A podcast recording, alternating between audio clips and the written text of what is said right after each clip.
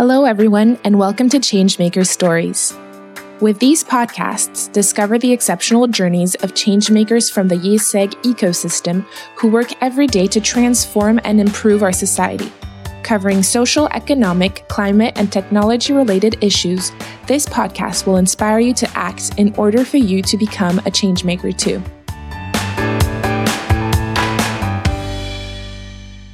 So, hello everyone. Today we're happy to have Lauren with us to talk about artificial intelligence. Uh, Lauren is an assistant professor at IÉSEG School of Management in Information Systems, and she wrote a book called Managing AI Wisely. And today she will talk to us about ethics around artificial intelligence in different contexts. So, thank you, Lauren, for being here with us today. And my first question might seem a little basic, but I think it's important to make sure that we all know what we're talking about. Um, how do you define artificial intelligence? And maybe could you give us one or two examples of how companies may use it?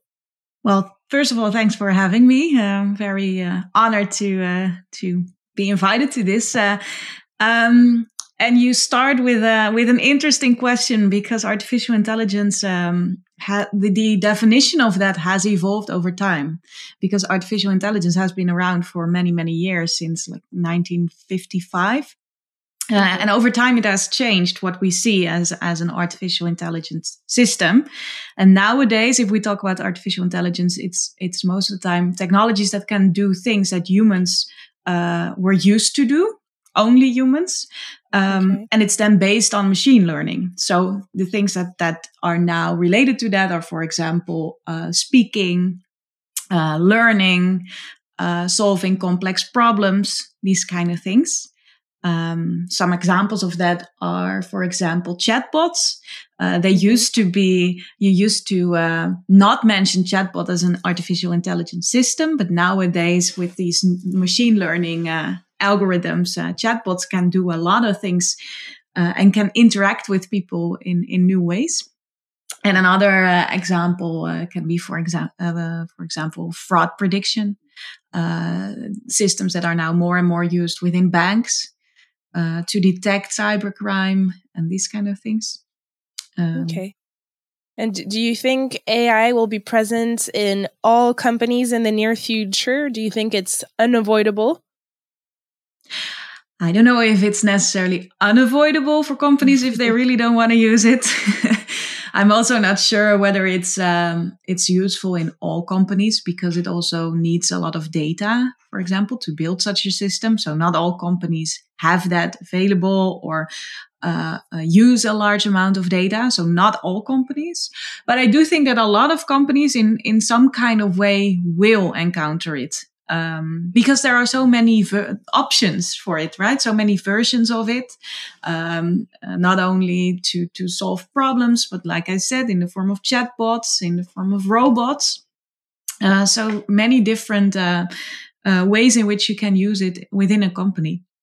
But what does it mean to use such tools at work? Like, what are the different consequences for companies, and maybe more specifically for jobs? Yeah, that's an interesting question that I uh, I constantly work on uh, uh, actually because um, the the interesting thing is that with these technologies, it becomes more and more prevalent that some things that we are used to do as human workers will be taken over by these tools. Uh, there are things that tool, these tools can do better than that we can do as humans. Uh, so that means that at some point we have to be willing to give away some of the tasks to these kind of tools and uh, kind of work together with them, or hopefully work together with them um, to to do the work that we used to do uh, on our own or in groups of human human workers. Um, for work, it it often means that it's not only about using the tools, but it's also about the kind of data that you generate as a worker that these tools can learn from. So making data about your work is becoming more and more important uh, in in types of work that where it wasn't um, important or even done at all. Um, for example, a large part of my research is is uh, is done with the police, and of course, police officers always have to report crime. Right, crime mm-hmm. reports are a large uh, part of the the um, uh, criminal system and the law system, but making data so that algorithms can be trained on it is something completely different and requires a lot of additional tasks on top of right. that. So making data is becoming more and more important uh, because of the implementation of AI. Of course, there are many positive aspects concerning AI in companies because so, as you said, employees may have more interest in human tasks by leaving the more automated ones to, to computers. What about the negative aspects of AI? We often hear AI is criticized for maybe the use of our personal individual data, um, which could result in violations of our privacy and our freedom. Could you talk to us a little bit more about that and maybe the limits or the boundaries of the construction of AI?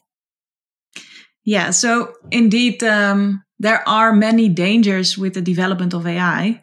Um, mainly because, well, for a long time it was a, uh, an experimental field, right? So everything seemed to be possible. All types of data that you could gather, you could try and use to develop these systems, especially because they weren't that much implemented in, uh, in companies. They were in the computer science field where computer scientists were having fun developing them. Um, but they weren't that useful yet for companies.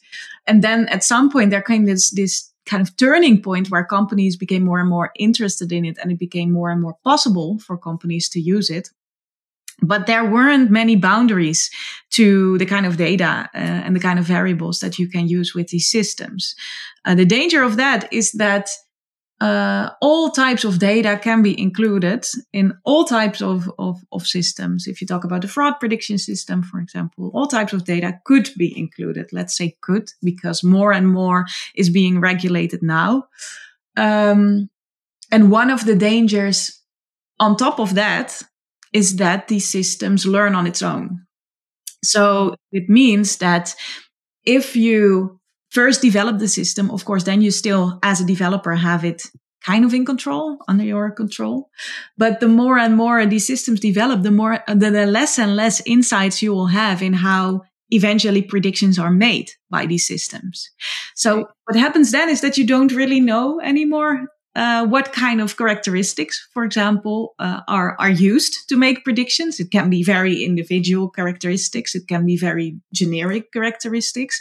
If you use all these kinds of data, uh, data points, you don't know which one is most important for making predictions. So, um, if you don't put boundaries around that, in the end, we cannot explain anymore, and that's what you see now. We cannot explain anymore um, uh, how these outputs are generated. I mean, you get all these debates around uh, the ethics of these AI systems. If people are unfairly uh, pointed out as uh, criminals, for example, or as potentially fraudulent, or you can name it. So how how do you set up the ethics limits? Uh, how do we make sure that they they can be enforced, for example? Yeah, I think that's a very difficult question. I don't think uh, even in uh, the governmental areas they have decided on how to do that.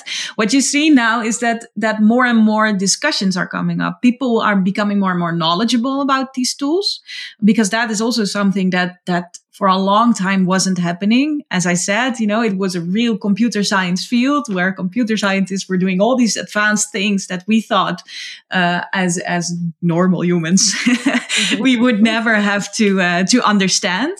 But now, now they become more and more prevalent and, and with it all in our lives.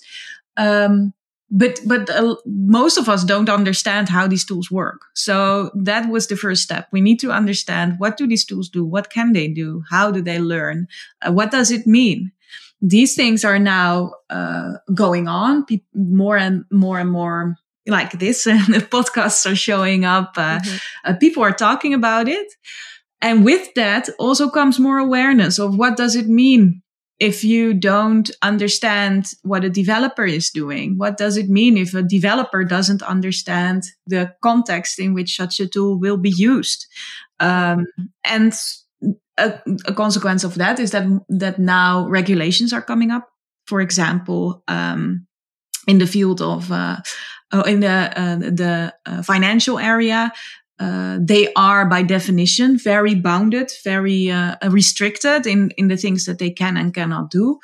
Um, and you see that these systems are really bounded by by a lot of regulation now uh, on what they can use, for example, to predict and how they need to show how these predictions for fraud uh, are used and how they come about. So these these calls for transparency are are now uh, really emerging. A new one is now in the field of recruitment, for example, where if you, as a new recruit for a company, you can now be talking to a chatbot, right? If you have an mm-hmm. interview, for example, for a job. Um, and if you get rejected, um, there's now this new regulation coming up that you always have the right to uh, ask why you were rejected.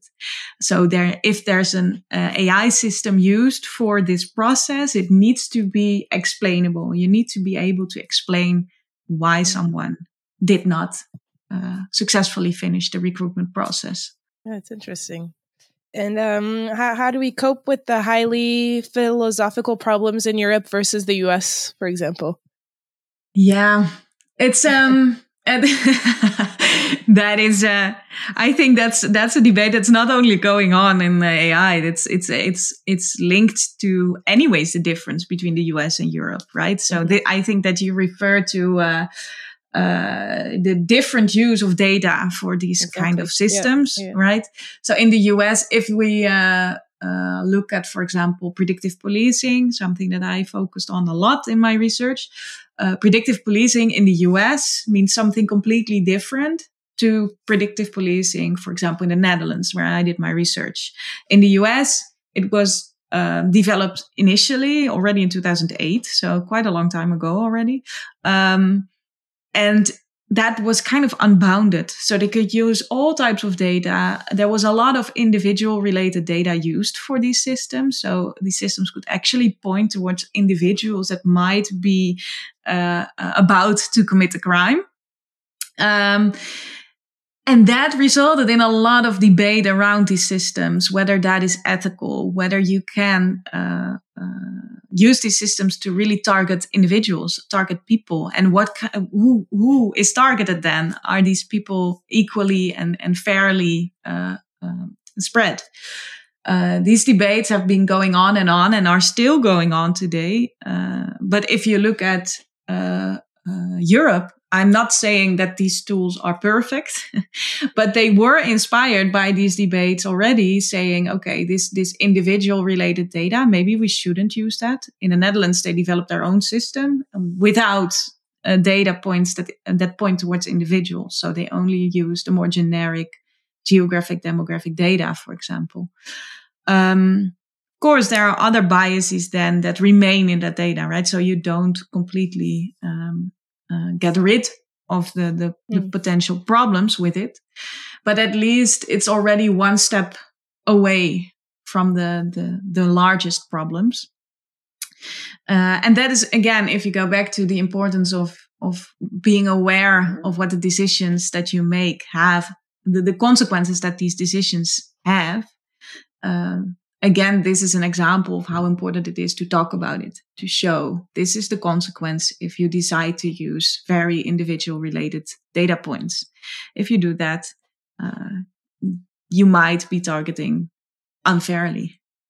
Okay. And if we talk more specifically now about extreme contexts, uh, could you define, first of all, what an extreme context is? And maybe you talked about it a little bit before, but tell us a little bit more about your experience with um, the police officers. Yeah, so um, indeed, extreme context. That's the, the, the context that I'm most interested in uh, studying AI and what it does to work. Uh, why? Because I think that in the case of extreme context, the the consequences are also most extreme. So they are kind of mm-hmm. enlarged, but we can learn a lot from them also for the the more regular com- uh, companies.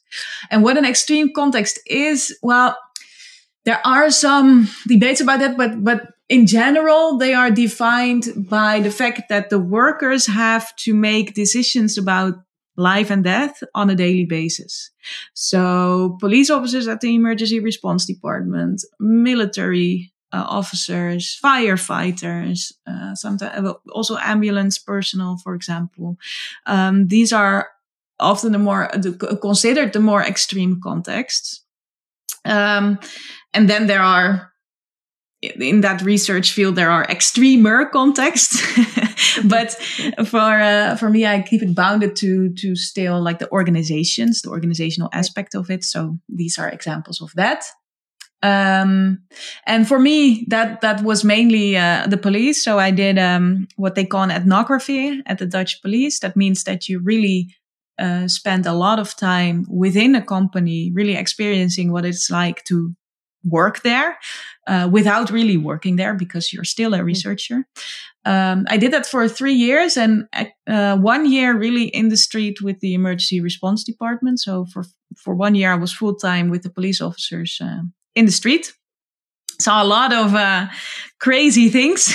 Yeah, um, Uh, and what I did there, well, I of course I focused on the the role of uh, of AI and data driven work uh, uh, for uh, police for the police and how their work changes because of that. Um, so I looked at what does it mean if you have a system that can predict where and when, for example, a burglary is going to happen. What does that then mean for you as a police officer? What do you do with that knowledge? And also, what does it mean if the police wants to develop these systems? As I said, there's a lot of data uh, that needs to go into that, and there's a lot of that there's a need to make that kind of data. So, what does that mean for the daily work of police officers? How does it change because of it?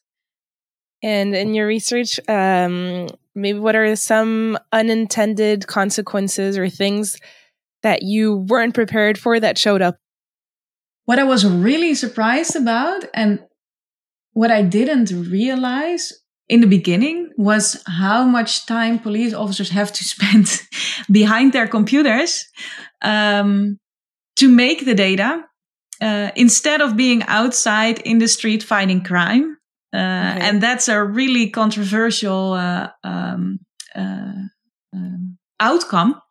Mm-hmm uh, of these systems because the, system, the, the AI systems are intended to, you know, help fight crime, help prevent crime. Uh, but instead, police officers, I calculated it because I calculated how much time was spent during each shift that I joined, uh, how much time was spent inside and outside. And about one third of their time in a nine hour shift, about three hours on average, police officers are inside. So that's, oh, that's really a lot of time that they spend inside um, doing things that they are also not necessarily happy about, right? As a police officer, you want to catch thieves. You don't want to, right. you know, write, make data uh, behind the computer. So that's, uh, I was very surprised about that outcome. And also to see that not only because of that, they were a lot of time, they spent a lot of time inside, but actually also how they behaved in the street changed.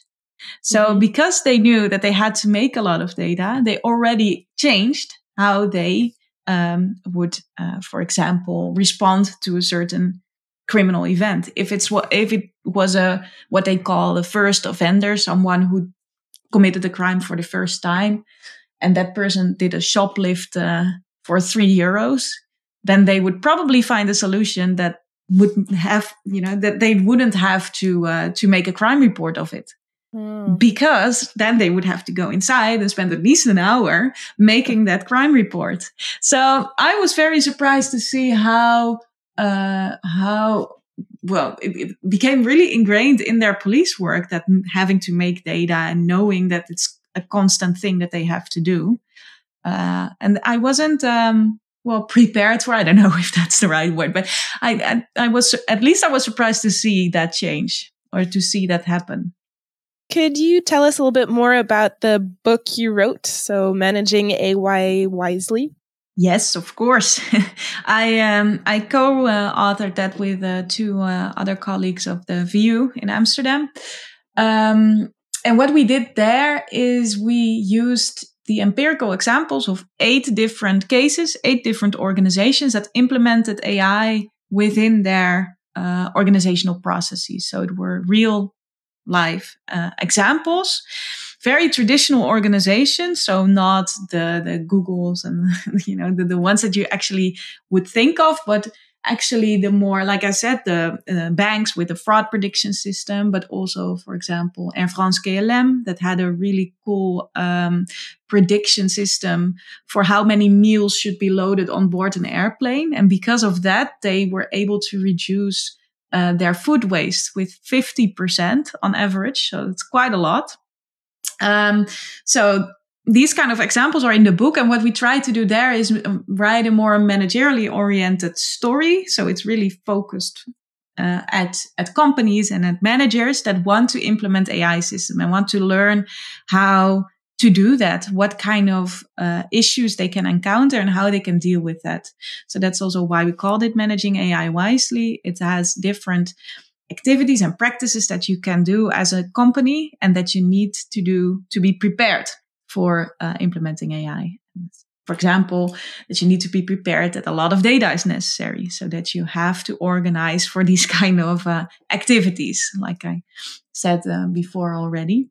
Uh, but also that um, the, the knowledge required in companies is changing. So if you talk about chatbots taking over simple tasks of employees, it means that the other tasks that will remain will probably be more difficult, more extensive. So it might be that these employees then need to be trained to handle these kind of tasks. These kind of um, examples and, and issues uh, we discuss in the book to make it hopefully more uh, more appro- uh, more more understandable uh, uh, and and give some insights from companies that were able to do it already. And my last question is so, this is a podcast about change makers wanting to make a better society. Could you conclude by telling us how and why, in your point of view, AI could contribute to, to this mission? Well, what I what I really like right now about um, the debates and the focus regarding AI is that we are moving a bit away from the idea of automation. So in the beginning, uh, you asked me a question about jobs, right? And how does mm-hmm. it influence co- in, in companies? How does it influence jobs?